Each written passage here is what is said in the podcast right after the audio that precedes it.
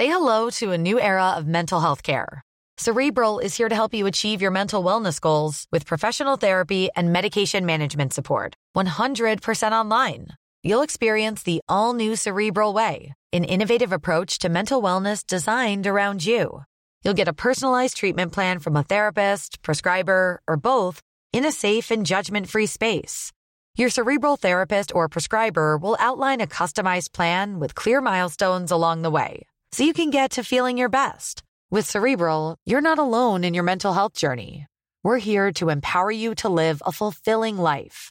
So take that first step towards a brighter future and sign up today at cerebral.com slash podcast and use code ACasts to get 15% off your first month. Offer only valid on monthly plans. Other exclusions may apply. Offer ends July 31st, 2024. See site for details.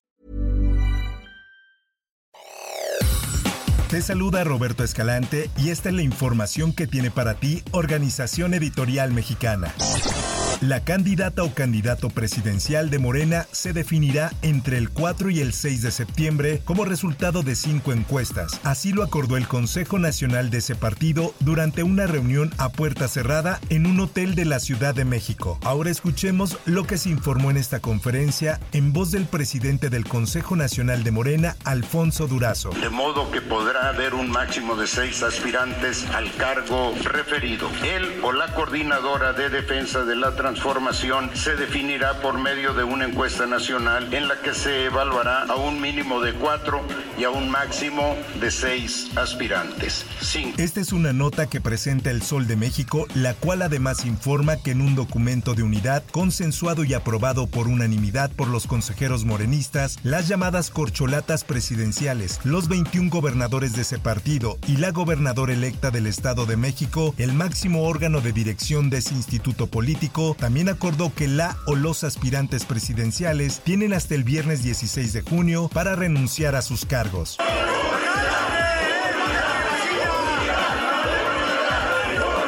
Entrelazados de las manos, las cuatro corcholatas de Morena y las dos del PT y del Partido Verde corearon el grito de unidad, unidad al término de la sesión extraordinaria de los 300 consejeros de ese partido. En más información. Luego del alboroto que se armó en redes sociales con el video de una supuesta trabajadora de la Fiscalía de la Ciudad de México, a quienes internautas apodaron Lady Tepito por no dejarla pasar y utilizar varias palabras altisonantes. Esta nota la publica la prensa y además informa que la mujer ofreció una disculpa pública en su cuenta de TikTok luego de que el viernes pasado agrediera verbalmente a manifestantes que exigían justicia por el feminicidio de Leslie Martínez y así lo dijo. Hago este video para ofrecer una disculpa pública a la familia que ofendí con mi comentario fuera de lugar. Por otra parte, el primer síndico municipal de Chilpancingo Guerrero, André Yacet Marmolejo, utilizó las instalaciones del Palacio Municipal como salón de eventos para realizar su boda civil. El balcón principal del edificio fue adornado con flores, velas y sillones y otros adornos para que el espacio estuviera adecuado para esta celebración matrimonial, y así lo informa el Sol de Acapulco. La boda fue celebrada directamente por la alcaldesa Norma Otilia Hernández en su calidad de primera autoridad del municipio y por ende responsable de la oficialía del registro civil, lo que la faculta para hacer la ceremonia matrimonial.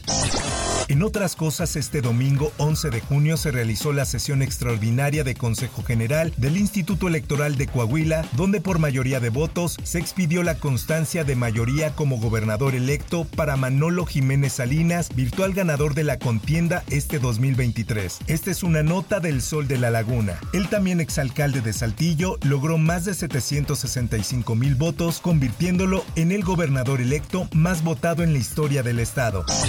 En más notas, la mañana del domingo se registró una intensa movilización de ambulancias en varios hoteles de Tepozotlán debido a un cuadro de intoxicación masiva que presentaron varios invitados en una boda. De acuerdo a Rodolfo Andrade Ortega, titular de Protección Civil de Tepozotlán, 109 personas resultaron intoxicadas y todos fueron trasladados a hospitales para recibir atención médica. Esta es una nota que presenta el Sol de Toluca. Para saber un poco sobre la cronología de los hechos, escuchemos lo que dijo uno de los asistentes Todo comenzó alrededor de la madrugada. Más tarde, como a las 9 de la mañana, pues ya era insoportable los dolores y tuvimos que ir a pedir auxilio. Y se han trasladado varios, varios este, familiares graves. En información internacional, un tramo elevado de la carretera interestatal 95, una de las principales autopistas de Estados Unidos, colapsó este domingo después de que un vehículo de gran tamaño se incendiara, provocando una densa humareda negra y el cierre de esa vía en ambas direcciones. Televisiones locales mostraron imágenes de lo sucedido, una gran columna de humo negro y una parte de la carretera calcinada con hierros derretidos y el cemento ahumado por la intensidad del fuego. En notas del mundo del deporte. Llegó el 23 para la historia. Histórico, el tenista serbio Novak Djokovic consigue su título número 23 de Grand Slam y es ahora el máximo ganador en la historia del tenis. Djokovic le gana 7-6, 6-3 y 7-5 a Casper Ruud para ganar Roland Garros y así superar la marca de Rafael Nadal de 22 y dejando bien atrás a Roger Federer con 20. Ahora escuchemos las impresiones del serbio Novak Djokovic. Para mí simboliza de alguna manera la gran batalla, la batalla eterna y la batalla externa que tuve que atravesar para lograr este título histórico, dijo Djokovic. Y en información del espectáculo, la saxofonista María Elena Ríos denunció al actor mexicano Tenoch Huerta como un depredador sexual a través de su cuenta de Twitter y aseguró que el colectivo Poder Prieto ha encubierto sus agresiones. Las acusaciones de María Elena surgen luego de que la saxofonista le reclamara Poder Prieto por haber publicado un podcast en el que ella participó, pese a pedirles que este contenido no saliera a la luz por no recibir ninguna gratificación por su trabajo. Hasta aquí la información y te recuerdo que para más detalles de esta y otras notas, ingresa a los portales de Organización Editorial Mexicana.